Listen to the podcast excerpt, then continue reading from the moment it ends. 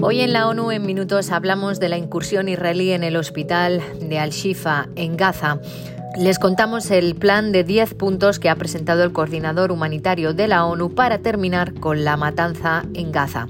Y la Organización Meteorológica Mundial informa de que la concentración de gases de efecto invernadero ha vuelto a batir un nuevo récord. Un saludo de Beatriz Barral.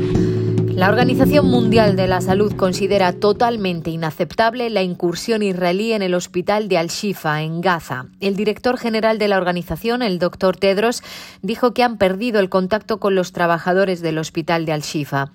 Tedros explicó que bajo el derecho internacional humanitario las instalaciones sanitarias, los médicos, las ambulancias, los pacientes deben ser defendidos y protegidos de todos los actos de guerra. No solo eso, recalcó, deben ser activamente protegidos durante la planificación militar. Incluso dijo, si las instalaciones sanitarias se utilizan con fines militares, los principios de distinción, precaución y proporcionalidad siguen aplicando. Israel's military incursion into Al Shifa Hospital in Gaza City la incursión militar israelí en el hospital de Al-Shifa en Ciudad de Gaza es totalmente inaceptable. Los hospitales no son campos de batalla. Estamos extremadamente preocupados por la seguridad de los trabajadores y de los pacientes. Protegerles es primordial, decía en rueda de prensa.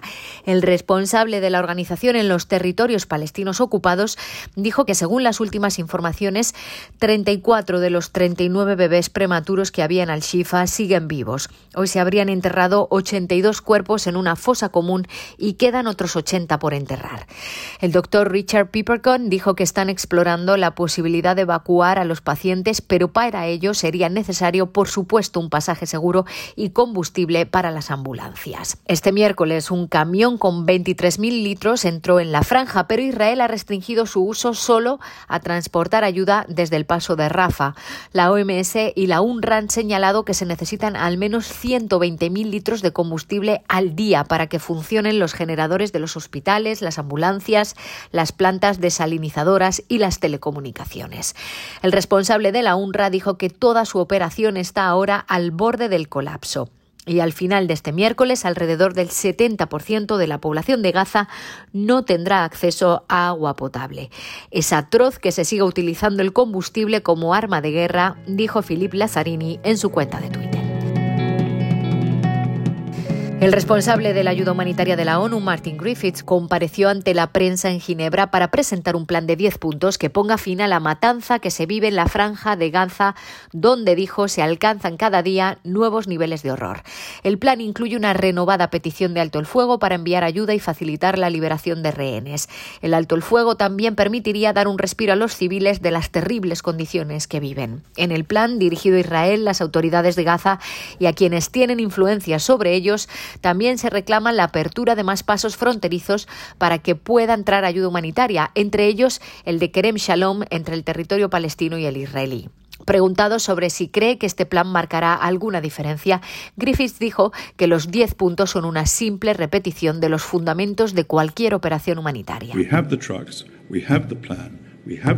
Tenemos los camiones, tenemos la gente, tenemos el plan, estamos en El Arish, necesitamos Keren Salom. Podemos hacerlo profesionalmente y acorde a los requerimientos de independencia, neutralidad e imparcialidad. Y la gente no debe acusarnos más de no estar listos.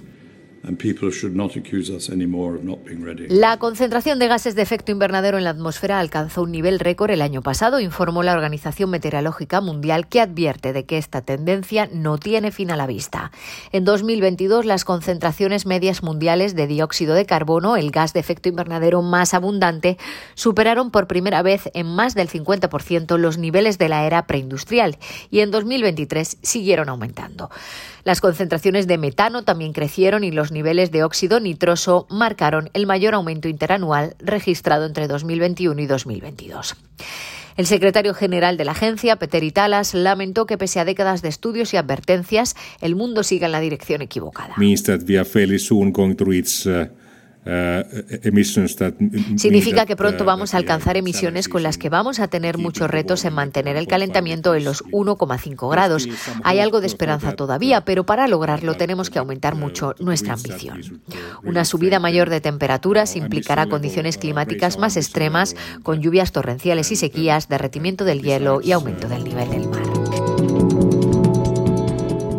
Y ACNUR, la Agencia de la ONU para los Refugiados, celebra la sentencia del Tribunal Supremo del Reino Unido anunciada hoy que determina que la propuesta para trasladar a solicitantes de asilo del Reino Unido a Ruanda infringiría el derecho internacional y la legislación británica. ACNUR no es demandante en el proceso, pero ha asesorado al tribunal en cuestiones de derecho internacional de refugiados y normas de protección. ACNUR ha trasladado en múltiples ocasiones su profunda preocupación acerca de la externalización de las obligaciones de asilo y los graves riesgos que plantea para las personas refugiadas. Hasta aquí las noticias más destacadas de las Naciones Unidas.